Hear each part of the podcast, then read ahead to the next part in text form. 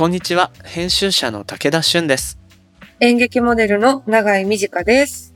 番組アシスタントのモーションギャラリー大高です。この番組、モーションギャラリークロッシングは、日本最大級のクラウドファンディングサイト、モーションギャラリー上のプロジェクトを紹介しながら、これからの文化と社会の話をゲストと共に掘り下げていく番組です。この番組は、リスナーの皆さんと作るオンラインコミュニティ、もしもし文化センターよりお送りしています。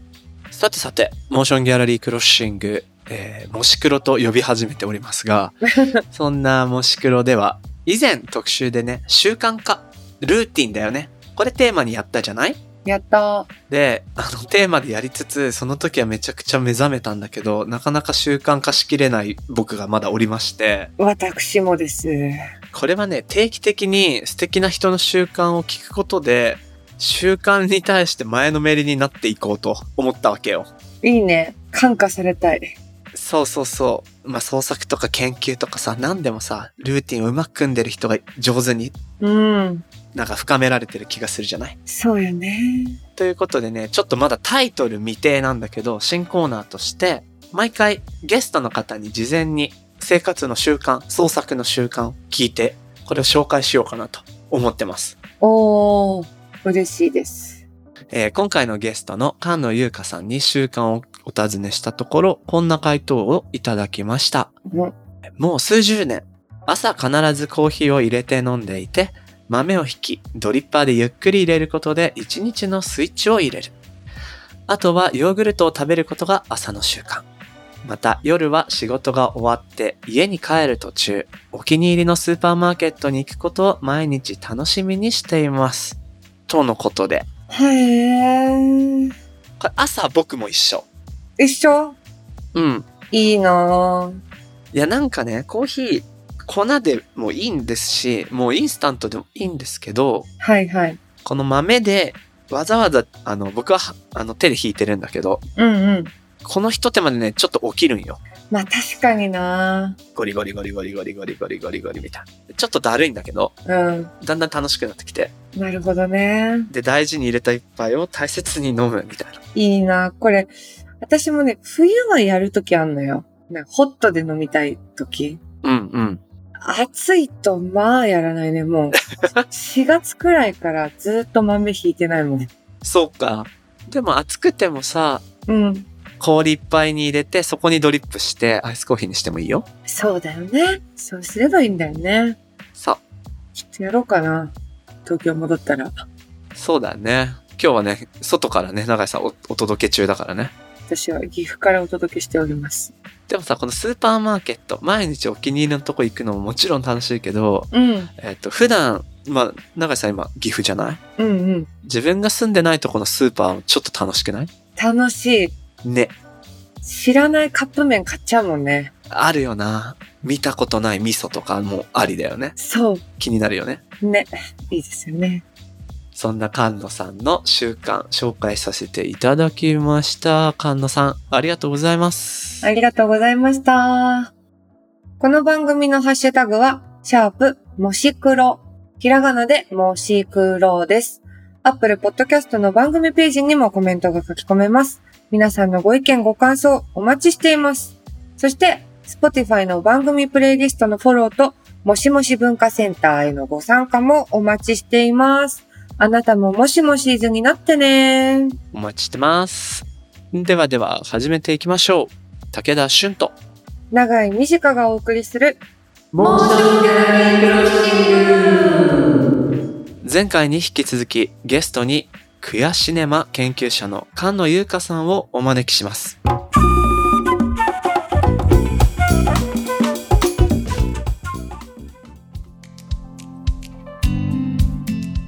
このクヤスタディーズあるいはクヤシネマのスタディーズ。今、クヤのなんとなくの概念は分かったんですけど、じゃあスタディーズとつけたときにどういう学問としてどういう学びがのか仕方があるのかなっていうところがちょっとまだ分からなくて、はい。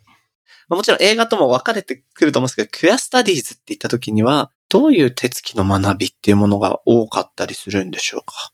で、私もまあアメリカ行って、まず、えっ、と、資格研究っていうところではやってるんですけれども、同時に当時女性学部、今結構ジェンダー、セクシャリティ学部みたいに名前どこも変わってるんですけど、当時でいうウィメンズスタディーズっていう女性学部っていうところにも所属をして、そこでまあ私はフェミニズムとクイアスタディーズっていうのをまあやったんですけど、クイアスタディーズって私があえて言うことの意味っていうのは、スタディーズってまあ日本語で言ったら研究なんですよね。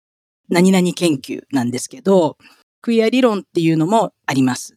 でも、学術研究でなんか不幸なことに結構理論って歴史研究とちょっと違うみたいな見方をする人も意外と多いんですよね。この人は理論やってる人。この人は歴史やってる人みたいな。ほうほうほう。そういうこう、なんか映画なんかもそうなんですけど、この人は割と理論系をやってる人っていうのと、まあ、あとまあ批評っていうのはまたちょっと別にあるとして、批評があって、理論があって、でもなんか歴史やってるっていうのは、なんか別カテゴリーと思われがちなんですよね。はい。はい。歴史と理論が分かれちゃってる。そうなんですよね。そういう歴史があって。で、私はなんか、クイアスタディーズっていうのはそこをやっぱりつなぐことができるっていうか、理論の中にも歴史があるし、歴史の中にももちろん理論があるから、なんかクイア理論っていうと、こう、理論だけやっててあんまり歴史性を考えないみたいな、こう、誤解をされることがあるんですよね。で、それがまあ理由でクイアスタディーズっていう、やっぱりこう理論も歴史も含めて考えるっていうスタンスが好きなので、クイアスタディーズっていうふうに名乗って、なんていうかな。まあ私は映画をもちろん専門に勉強してきた人間なんですけど、それこそやっぱりアートのことも見たり、社会学のことも見たり、哲学見たり、メディア研究見たり、みたいな、そういうこう、なんていうかな。やり方がカチッと決まってないところが、あえて決めないところが、クイアスタディーズの魅力でもある。なるほど、なるほど。最初にこう、なんかよくイシューベースみたいな言い方するんですけど、イシューっていうか、自分がすごい気になることがあって、それにアプローチするにはどの方法論が一番いいんだろう。ああ。なんか伝統的な学問ってもうやり方がカチッと決まってるっていうところがちょっとありますよね。文学とか法学、社会学とか、大学になんとか学部ってあるようなところって、うんうん、やっぱりある理論がきちんとあって、方法論がきちんとあって、みたいな、やっぱり学問のお作法っていうのが結構あるんですけど、はいはいはい。クイアスタディーズはあえてそこをちょっとこう横断したり、この問題を特には社会学的にやったらいいのか、それとも映像を見て表彰の分析するのがいいのかみたいな、そっちはもう後から考えるっていうのが結構あるんじゃないかなと思うんですよね。へえ。面白い。やっぱり、僕は大学文学部で文学やってたんですけど、基本的な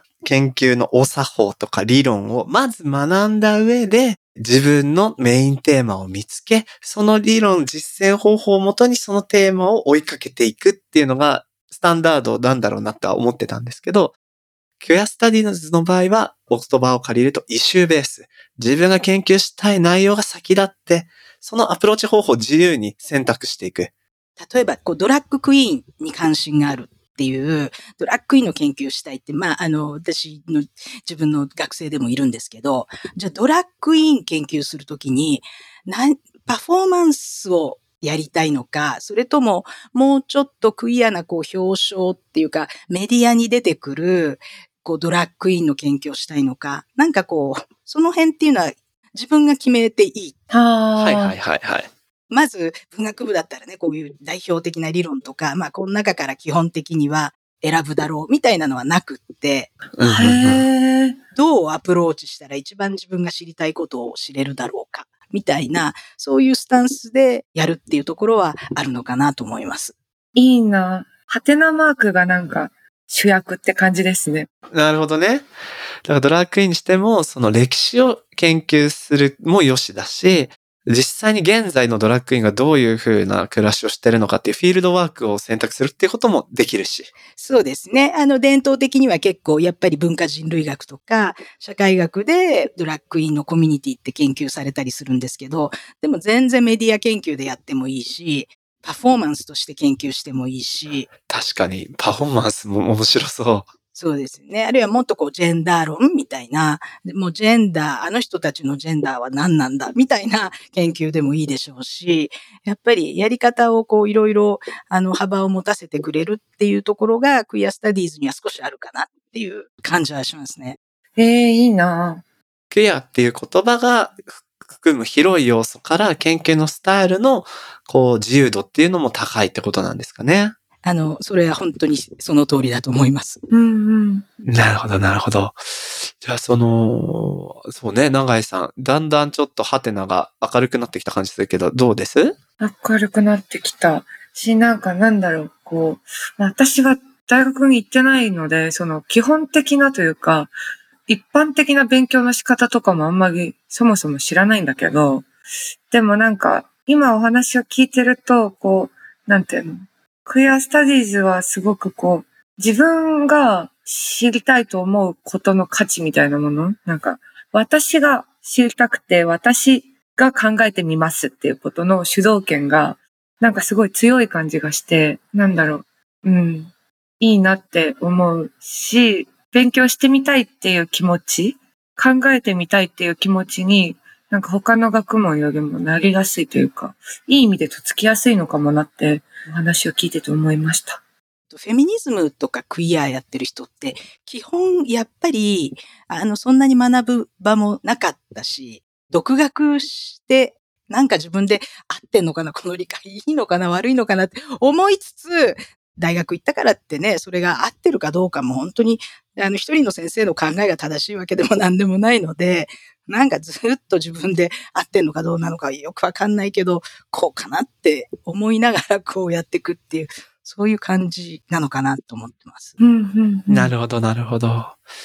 ちょっとこのあたりから、えっと、クエアシネマ研究っていうところにもう少しフォーカスしていきたいんですけれども、先ほどのお話でね、あの、菅野先生は最初はフランスで映画研究の勉強をされていて、自分でクヤの視点でっていうところでアメリカに勉強の場を移されたっていうお話ありましたけど、きっかけはそのような形だったとして、えーじゃあ実際にどういうふうにテーマを設定して研究されていったのかなっていうところを聞いてみたくてですね、先生の研究の、まあ、えっ、と、メインとなったテーマや作品でもいいですし、そこにどう行き着いてどういうテーマで研究を進めていったのかっていうのも伺っていいですか？はい。まあ私は研究としてはやっぱり英語圏のものを先に見て、こういうふうに読み解くんだっていう、こう、なんか全然例えばクイアでも何でもないように一見普通のあの本当にヘテロの二人のすっごいラブロマンスみたいなものも、こう、クイアリーディングって言って、こう、クイアに読むみたいなことってできたりするんですよね。ほうほうほう。クイアスタディーズとか映画研究の中の、まあ、クイア映画研究のやっぱり自由度とか、あるいはなんかこう、全然それまでの映画研究のお作法をこう、ちょっと無視しちゃうところとかがやっぱりすごく好きで、私は、なんか、やっぱりいろいろ、あの、見ていく中で、例えば、少女の友情ものとかがやっぱりずっと好きで、うん。はい。こう、はっきりと、すごく、なんていうかな、セクシュアルだったり、すごい欲望みたいなのをガンと出さないけれども、うんうん。うん。なんという関係性なんだろうみたいな、親密な関係性を描いた映画っていうのが大好きで。で、そういうものにやっぱり非常にクイアな、なんかこう、可能性を感じるっていうか、日本の少女映画で、なんかまず俗に言う友情ものみたいなのってそういうのたくさんある気がするんですよね。別にカップルになるわけでもないし、なんか二人がなんかこう性的な関係を持つでもそういうんでもないんだけれども、でも、すっごい誰にも負けずにその人をなんかやっぱり大事にしてるとか、うんはいはい。映画って、まあ、日本映画だけじゃないですけど、そういうのはやっぱりクイアなジャンルとしていつも面白いなと思うものなんですよね。だからなんか、私最初の頃、小津安二郎のあの映画で、はい。うんのりこさん部作って原節子が出てる映画があるんですけど、あの原節子ってすごくなんかいかにも絶世の美女とかですね、永遠の処女みたいに言われて、すごいなんか異性愛のみんながお嫁さんにしたいみたいに言われたって男性批評家書くんですけど、私あの映画のすっごい面白いところは、やっぱり女同士の絆だったり、女性同士が、あの、わちゃわちゃってケーキ食べたり、おしゃべりしたりする、そういう何でもない女性同士の関係がやっぱりすごく面白いとかですね。うん。なんかそういうこう、一般にされてる研究とはやっぱりなんか違うところに目が行くっていう、そういうこう感じがあって、はんはんはん。うん、なんか、原節子ってだってやっぱり変、変じゃない？とかですね。なんかこう な、あの、急に結婚を決めるあれとかもちょっと、ちょっと変だわとか、なんかこう、いろいろ、あの、思うところがあって、で、そうするとなんか非常にクイアな可能性みたいな読みっていうのが、どんどんできるようになってって、へー。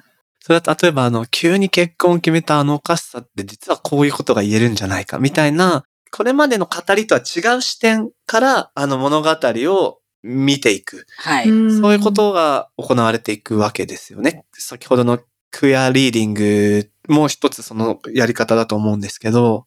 そうなんですよね。なんか、あの、のりこ三部作の2本目、爆臭っていう映画なんですけど、例えば1951年の映画で、その中でも本当にもう、お前早く結婚しろ、早く結婚しろってみんなに家族にせっつかれて、もう行きたくないって言って、もうずっと拒んでるのに、はい。結婚をすごい早くしろしろと言われていると。うん。ある時もう結婚したくないって言って、ごねた挙句、近所の、あの、なんか昔から知ってる、まあどう見ても条件が良くない人と、勝手にもう結婚するって決めても家族が激怒するっていう 話なんですけど、で、その時も、原節子が、あの、原節子っていうか、のりこっていうキャラクターなんですけどね、のりこが理由決めるのってすごくおかしくって、あの、その結婚相手のお母さんが、あなたみたいな人がね、来てくれたらいいなって思ってたのよね。ごめんなさい、こんなこと言っちゃって、とかって言ったら、おばさん本当にそう思ってたの？って言って、なんかおばさんにこう望まれる、その、なんかおばさんとの絆で OK しちゃうみたいな、はあ。なるほど。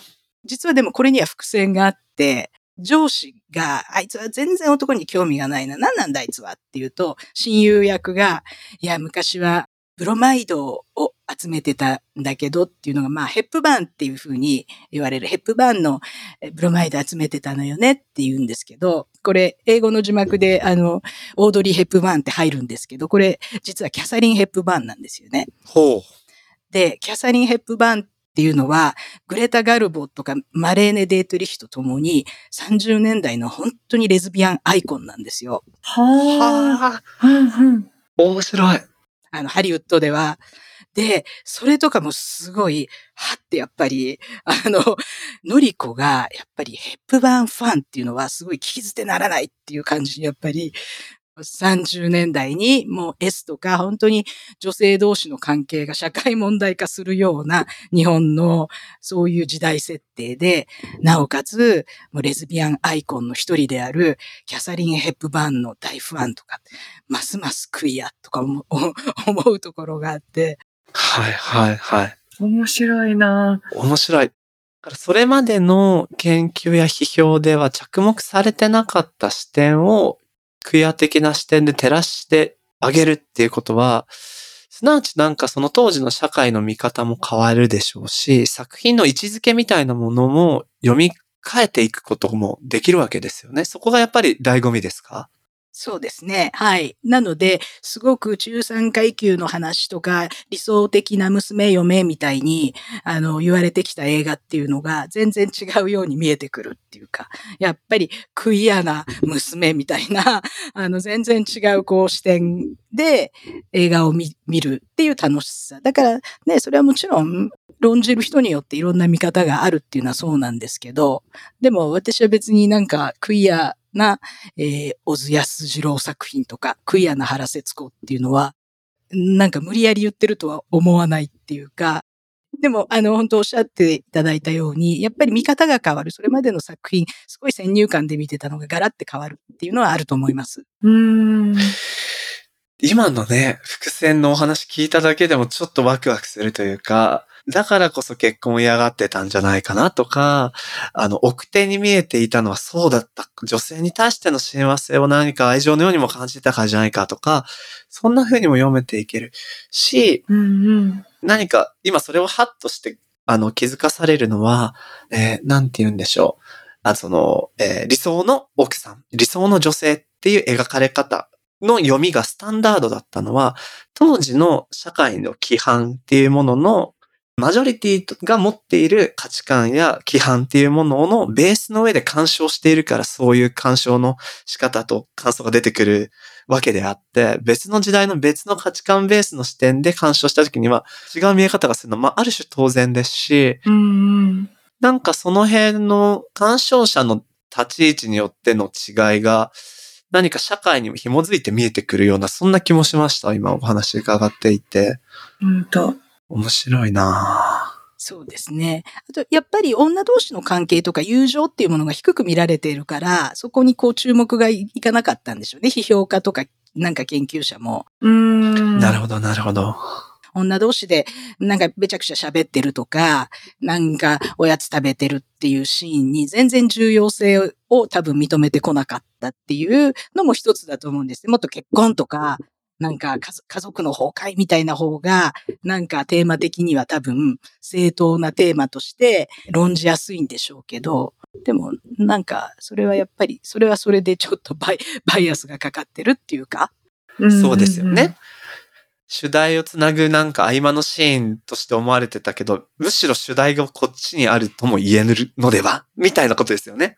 と思います。はい。ホズ作品の少なくとも、あの、のりこ三部作の面白さはそういうところにすごくあると思いますね。はあ。ちょっと早くも見直したいな、見たいななんて思いましたけど、こうね、中井さん、序盤ってやっぱりクヤが抽象的な概念だから、ちょっと曖昧な道を歩いてきたような感じがしたけど、こう、具体的な作品ベースで語られると、それ見てなくてもなんだか途端にしっくりくる、そんな感じが僕はしたんだけど、どう？うん。ほんと、なんか、まあ純粋に、ああ、見たいっていうふうにも思うし、うんうん。となんか、どうしてもこう、どっかで、それこそ私もこう、なんだ、女で、女の体で女だと思思うし、男の人が好きで、みたいな時に、その、なんかこう、どういうふうにクイアのことを思えばというか、うん知っていくのがいいんだろうみたいなことが結構わからなかったりとか、だったけど、なんかこう、いい意味で、なんかこう、なんていうんだろう、共共通点じゃないけど、私今これすごい自分の話になっちゃいますけど、そのいいよ。俳優をやってて、こう台本を読む中で、すごいこう、ん？って思うこととか、まあそれは作品を見ててとかもそうなんですけど、っていうことを、その、なんだ、演じてから見た時のこの作品みたいな原稿を書いてて、ほうほうほう。なんかそれも言ったらこう、なんだろう、今までの、いわゆる批評家の人たちが見てた視点とは違うところから映画を見てみるみたいなことで、うんうん。なんだろう、その持ってる方法というか、取る方法が違うだけで、こうなんかそれぞれこの視点からやってみようみたいな、なんか感覚というか、言い方みたいなものは、もしかしたら同じなのかなとかって思って、うんうんうんうん。少しこうなんだろう、うん、考えやすくというか、うん、なってきました。確かにクヤシネマ研究の何かこう、スタンスを、あの、知ると、長井さんの場合は自分が演じ手として作品に関わるわけだから、なんて言うんでしょう。例えば本と、そのキャラクターの設定と、それに託されてる言葉うん、セリフとかが、どうもこう、今の社会情勢的にもえーしっくりこないとか、うん、その女性として、自分が女性として、このキャラクターを演じるときになんか違和感があるみたいなことってきっとあったりもするわけだよね。そうなのよね。あるし、うん。そういう時ってどうするの？うーん、でももう、できる範囲で、その、なんだろう、変えるじゃないけど、セリフは変えないですけど、その、なんだ、うん。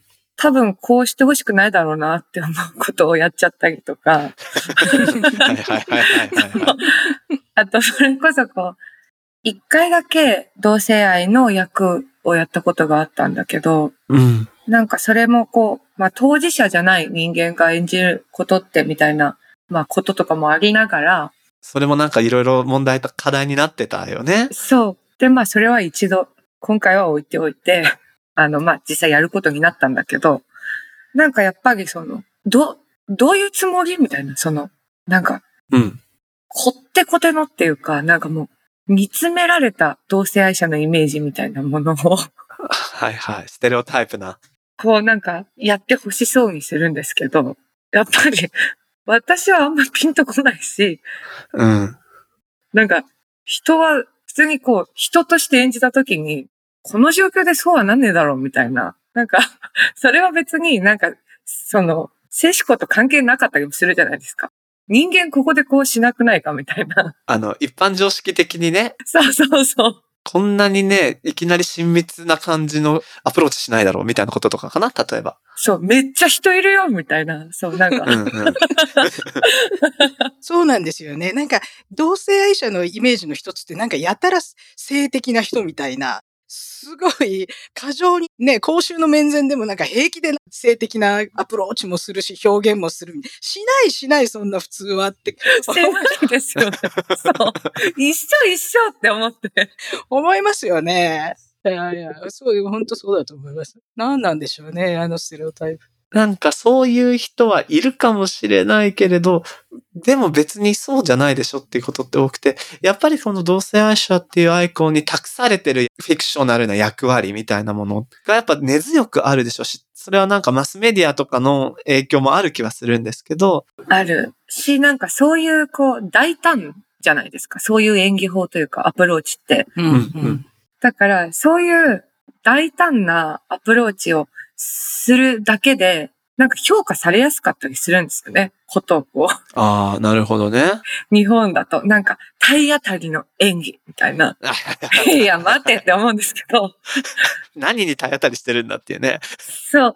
だからそういう俳優のなんか評価されたすぎることとかも、やっぱり良くなさというか、なんかあるなとかも、すいません、ちょっと脱線。いやいやいや。うん、繋がってる繋がってる。やっぱその鑑賞者視点でのキュアシネマ研究と、何かこう演じ手側での感覚みたいなものも、まあもちろん演じ手側の感覚も研究領域にも一つになると思うんですけど、なんかね、その作ってる側と鑑賞者の側が、いい形でクイアっていう概念で共通言語を持って語り合えたりすると、まあなんかこの後ちょっといろいろ、えっ、と、業界に限らず社会的な問題の話もしていきたいと思うんですけど、はい。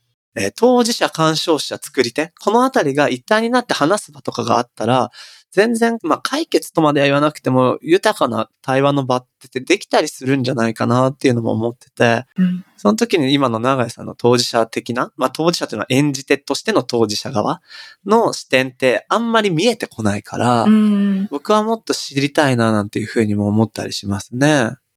神田先生どうですか？そのあたりって作り手側とかとの課題とかっていうのも研究の中ではテーマになったりもし得るんですか？はい、すっごい大事なテーマだと思います。なんか、まあ、映画で言うと、映画ってなんとなく映画監督の名で語られちゃうんですけど、はい、はい。実際やっぱ演技する人の当事者性とか主体性ってすごい大事なので、演出を超えるやっぱりこうなんかパフォーマンスが出てきたり、二重になるっていうか、やっぱ役者の身体があるし、あと役、役柄があるし、そこはこう、必ずしもバッチリいかない時もあって、なんか微妙にこうそこに相互が生じて、それが面白かったり、うん。うんうんうん。あるいはもう完全に乗り移ってるみたいな場合もあるだろうし、なので、あの確かにその作り手と演じる人間と見る人間のやっぱり身体とかこう欲望とかがこうぶつかるうん。で、それがなんかこう逆にあんまり綺麗にまとまっているよりも、やっぱり見る側としたら、おーっていうこうなんか自分が期待してたのと全然違う効果が出てたり、逆に。はあ、は。はいいはいはいはい。なんかそういうのはすごい面白いなって思いますよね。そうですよね。今おっしゃってたことで言うと、演技者のやっぱりあり方とか、役柄の解釈とか、やっぱり身体でどうそれを表現するかって、やっぱり演出の意図と同じか、もう時にはそれ以上にすごい重要だなと思って映画なんかも見てます。なるほどなるほど。ありがとうございます。えー、結構ね、このクイアっていう概念の入り口から、あの、クイアシネマの研究の具体的な方法とか面白さっていうものを教えていただいてきたわけですが、一旦前半部のお話をこのあたりで留めて、また後半続けていきたいなというふうにも思います。えー次回も引き続き、クイアシネマ研究者の菅野優香さんにお話伺っていきたいと思います。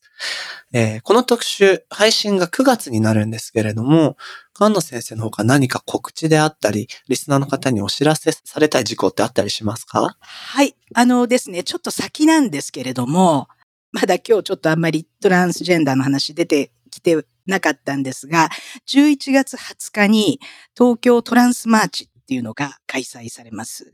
で、これ去年が第1回目で、えっ、と、今年が第2回目になるマーチで、トランスジェンダーのもちろん当事者、それから支援する人たちが一緒にマーチをするっていう結構やっぱり大事な注目のイベントなので、これをあの、ぜひ告知しておきたいと思います。はい。場所など、詳しい情報はまた検索してみたら出てきますかね。はい。そうですね。まだ具体的にそこまで日にちは決まってるとは思いますけれども、はい。場所とはまた後ほど確認していただければと思います。承知しました。ありがとうございます。はい。詳しい今後の活動は、ホームページや SNS 等をぜひチェックしてみてください。それではひとまず、カンナさん、ありがとうございました。ありがとうございました。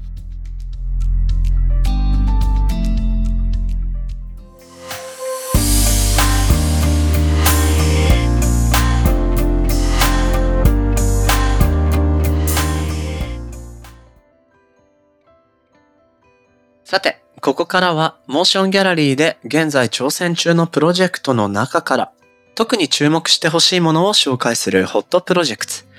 大高さん、今日はどんなのがありますか？今日はここで早押し問題を出そうかなと、唐突に思っています。早押し？なになにさあ行きますよ。下北沢 K2、うん。島根シネマ小野沢、はい。大海シネマ猫といえば共通点は何でしょピボンうおお長井さん。映画館あ、ボケなかった。解けなかった。いや、本当にいいんですか？映画館で。大丈夫ですか？え 私、映画館ってボケのつもりで答えたんだけど、こんな、こんな簡単な問題？これ。映画館、映画館でいいの？すごい、出題者にマウントを取った。逆に。なるほど。なるほど。まあ、確かにそんな簡単な答えなわけないですよね。そうだよ。そんなわけないよ。これ、むずいゲームが始まっちゃったじゃん。どうすんのよ。やばい。やばいよ、これ。じゃあ、正解を伝えるしかないかな。なんだろうな。正解お願いします。なんだろ正解は、今回東京のなんと東エリアですね。東エリアの墨田区菊川に新しい際の映画館、ストレンジャーを作るプロジェクトを紹介します。う。映画館じゃん。どんなトンチなのよ。ちょれーちょれーな。いや、逆だね。と下北の C でも押さないといけなかった。あね。遅かったか。そう、C で押さなきゃいけなかった。確かに。そうだよね。うん。いや、でもね、ちょっとお話戻すけど、また今度は東側に映画館できるわけね。そうなんですよ。うんうん。で、結構、東京の東エリアって今その清澄とか、あの、蔵前とか、ずっとこう、再開発がイノベーションで、結構面白い街になってるよねって言われつつ、ミニシアターがなかったんですよ、なぜかずっと。ああ、そうか。ああ、そっか。東側にミニシアターなんでないんだろうなっていうのは結構みんな、なんとなく思ってた人多いんじゃないかなと思うんですけど、うんうん今回それがついにできることで、個人的にはめっちゃ嬉しいというか、楽しみなんですけど、この映画館ストレンジャーが目指すのは、現代的にアップデートされた映画鑑賞体験ということで、作品を鑑賞するだけでなくて、作品の背景をキュレーターから聞いたり、作品について気軽に意見を交わし合ったり、作品以外に関心のある情報をシェアし合ったり、集まる人たちが文脈や視点を共有してコミュニケーションできる空間を目指しています。今回は映画の上映権の買い付けにかかる費用をプロジェクトを通して募らせていただきたいということです。ほいほいほい。あの、プロジェクトページ見てみると、うん。あのー予想図というか CG がありますけど、すごい素敵ね、これ。うん。かわいい。あの、なんていうのかな。いわゆるちょっとしたスペロビーというよりは、しっかりカフェ的な飲食スペースがあって、ね。なんか映画見終わった後もここでお茶したりできるなっていうぐらいのね、素敵な空間になってそうよね。なってそう。いいな。時間に余裕を持って行きたくなる。そうね。早めに行ってもいいし、終わった後お茶して感想戦やってもいいし、ねとてもなんかね、あの、デザインも素敵だなと思うんですけど、えっ、と、見てるとね、えっ、と、えっ、と、そうそうそう。物件もなんか面白くて、もともとはね、古いパチンコ屋さんが入っていた跡地を改装するみたいなのよ。うんうん。パチンコ屋さん。で、その建物もね、レトロで可愛いんだわ、外観が。かわいいね、これは。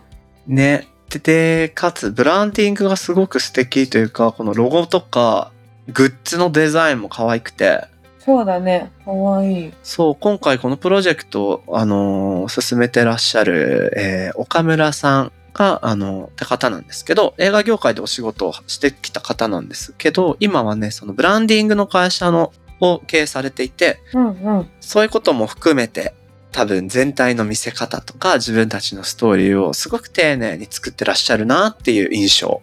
うーん。なるほどね。でも東側にね、ミニシアターないっていうのは確かにその通りで盛り上がっている街なのに、映画に関してはじゃあね、渋谷まで出ないといけないみたいなシンプルに不便だったと思うので、そういう意味でもすごく地元からも待たれてる、そんなプロジェクトな気がするね。はい。えーそんなですね、ストレンジャーチーフディレクターの岡村忠正さんからリスナーの皆さんに向けてメッセージが届いているのでご紹介します。ストレンジャーは3つのことにチャレンジしています。1つ目はカフェ併設型ミニシアターという新しい映画館のスタイル。映画を見に行くためだけの場所から映画について語らいに行く場所へ映画鑑賞の体験価値をアップデートします。二つ目は、墨田区菊川という立地。これまで東京の西エリア中心だったミニシアターカルチャーを東京の東エリアから新たに築き上げていきます。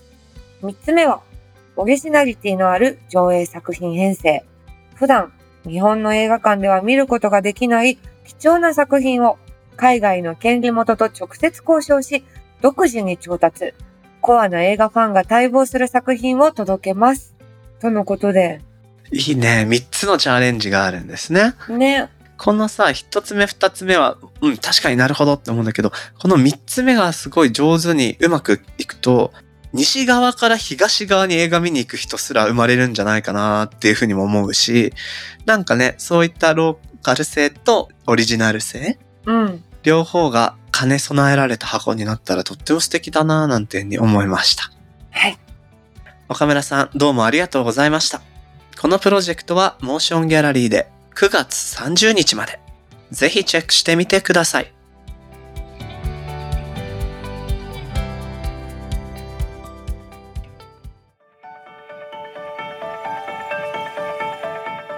モーションギャラリークロッシングエンディングのお時間となりました。ほい。2エピソード目がおしまいでした。野井さんどうだった？なんかね、こう、映画とかドラマとかを見て、結構最近は、だいたい腹立つっていうか、大体腹立つ。結構ね、まあ怒っちゃうっていうか、うーんってなることが多かったんだけど、うん。なんかその、クヤの視点で見ると、もしかしたらその、今までみたいになんか、ただ焼きぼきしたりするんじゃなくて、うんうん。もうちょっとこう、面白がれるというか、なんか違う気持ちでいろんなことを見れるんじゃないかなっていう希望を持ちました。わかる。その、ね、菅野先生話してくれたのりこ三部作うん。僕も学生の時に見た記憶があるんだけど、その視点でやっぱ見てなかったというか、うん。女性同士の交わりのシーンとか、もうなんか恥ずかしながら多分わちゃわちゃやっているパートぐらいしか見てなかったんだよね。はいはいはい。だけど、ちょっと違う視点で作品を見るいいきっかけにこのクエアの視点というかクエアリーディングの視点ってある気がしたから、それって作品の違う良さを見つけられるいい見方だよなってね。シンプルに思って。うん。とても、ちょっと自分でもいろんな作品をそういう視点で捉えてみようかななんていうふうに思ったね。うん、思いました。はい。では、ここで番組にお寄せいただいた感想を紹介したいと思います。大高さんお願いします。これはおそらく遠山と読むと思うんですが、アカウント名、遠山ニコさんからツイッターでいただいた感想です。うんううん。モーションギャラリークロッシングで NFT の話をしている今月楽しみだな、とのことで、この方は NFT クリエイターとしてご活動されている方です。へー。おー、ニコさん、ありがとう。ありがとう。あの、この回、やっぱさ、ツイッター上での反響が他に比べても大きく見えてた気がしてて、うんうん。ね。やっぱりこの、なんだろう、テーマとメディアの親和性が高かったのか、あるいは高倉くんの周りの NFT クリエイターの人たちが結構反応してくれてたのか、うん。すごく盛り上がってて嬉しいなーなんて思ったよ。うね。ん。これ本当面白かったもんな。だから私はさ、超初心者として高倉さんの話聞いてたけど、うん。あれだね、なんか、あの、やってる人うんうん。が、あれ聞いてどう思うんだろうなっていう感想そう、その感想を聞きたいよね。そう、すごい気になる。まあ、高倉くんも当事者の目線？と参加してるクリエイター目線での話してくれたから、他のね、目線での解釈もあると思うから、ぜひ、ニコさんも、そして、えー今これを聞いて NFT アートの回を知ったっていう人も、うんチェックの上で、ハッシュタグもし黒で感想を送ってくれたら番組でもね、また拾いたいなと思うので、ぜひぜひです。ニコさん、ご感想ありがとうございました。次回も引き続きゲストに、クヤシネマ研究者の菅野優香さんをお迎えして、特集初めてのクヤスタディーズをお送りします。それでは今回のモーションギャラリークロッシングはここまで。お相手は武田俊と、長井美佳でした。また次回お会いしましょう。バイバーイ。バイバーイ。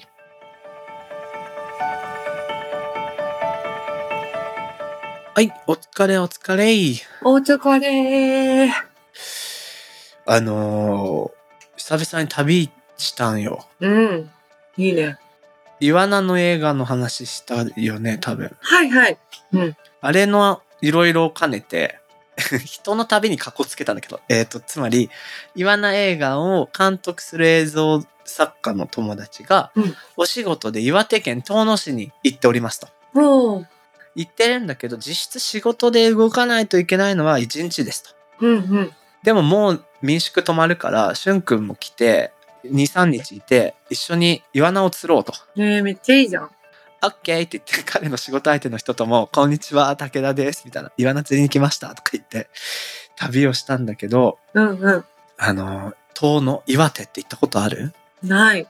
岩手ってないなぁ。初めて行ったのさ、遠野市って、遠野物語の舞台ね。遠野物語。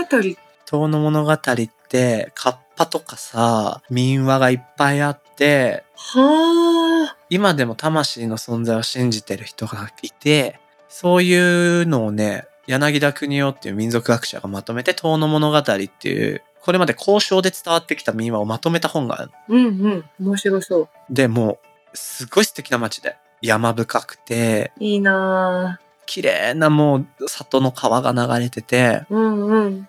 で、渓流釣りをね、この辺ですると、都内を中心にすると山梨の山とかに行くんだよ。うーん、うんうん。そういうね、とこと全然景観が違うの。あ、そうなんだ。もっとなんか自然が奥深い、おいや、山梨をディスってるわけじゃない。なんて言えばいいのかな。うんうん。ちょっと違うんだよね。東北の山森って。うん。で、魚もいっぱいいるし。うんうん。で、面白かったのが、渓流で釣りをするときってね、川の中に入りながら、どんどんどんどん上流に移動していくのさ。ほう、うんうんうん。登ってく。そう、登っていくの。魚は流れの上の方を見てるから、はあ、そうなんだ。下から行かないと逃げちゃうんだわ。なるほどね。うんうん。うん登ってってちょっとルアー投げて釣って、また上がってってやっていくんだけど、へえ。まずビビったのは、その入渓っていう渓流に入るポイントうんうん。に着いたら、まあ、ガーって川流れたわけ。うんうん。で、よし、やるぞーって思ったらね、熊笹の茂みがあったんだけど、そこから、うん、ん、ゴゴゴゴゴゴって音がしたの。なんだと思ったら、イノシシバーって出てきて、怖えこれよ。いいたと思って。うん。まずそういうのから始まり、すごい。道中目の前を鹿が横切ること4回、うわーで、上がってったらね、急にね、古いお堂がポンってあるの。え、ちょっと怖いじゃん。いや、でもね、怖い感じじゃないの。あ、そうなんだ。あ、ちょっと横切らせていただきますよ。人間お邪魔しますねって感じなのよ。すごいな、なんか。そのなんかね、感じがすごくて、へえ、なかなかない体験したわ。いいなぁ。自然の中に溶けてく感じだった。すごいね。だってなんか、普通にさ、動物と出くわさない森の中でもさ、やっぱちょっと遠くに行くと、もうなんか、ざわざわしてる感じがすごいするじゃない？するする。虫とかでも十分さ。うんうん。でも実際にそんなさ、なんか自分くらいある動物現れると、やばいよね。哺乳類のね、インパクトでかい。だよね。なんか、ガチだなって感じがさ、ガチ。うん。熊が出なくてよかったなと思ったんだけど、怖いですからね、熊ね。うん。でもね、一個怖かったのが、上の方行ったらね、うん。前日に雨が降ってたからか、アブがめっちゃ来たの。あー、ちょっと怖い。うん。で、アブ噛むから、やべえと思って、うん。車の外出たら、その一瞬出たんだ、もう。退避しようと思って。車の中にアブ入っちゃって、うん。戻れねえでも移動してみたいな。うん。うわー、アブそれはしんどいね。一瞬アブと一緒に移動したもんね。あ、すごい。怖かった。そっか。怖いね。なるほど。いやでもね、やっぱね、たまにもう人間じゃ絶対叶わないっていう自然の中に身を置くと、いろんな発見があって面白いから、確かにちょっと時間あったらね、また行きたいなと思ったよ。素敵だな。なんか夏休みって感じだね。もうザ夏休みを久々にやらせていただきました。いいな。羨ましい。そんなとこかなうん。今回のガフヤトークは、この辺りで。うん。もしもし、いつのみんなも夏休みどっか行ったか教えてちょ。教えてください。では、もしもしーずのみんな、まったねー。またねー。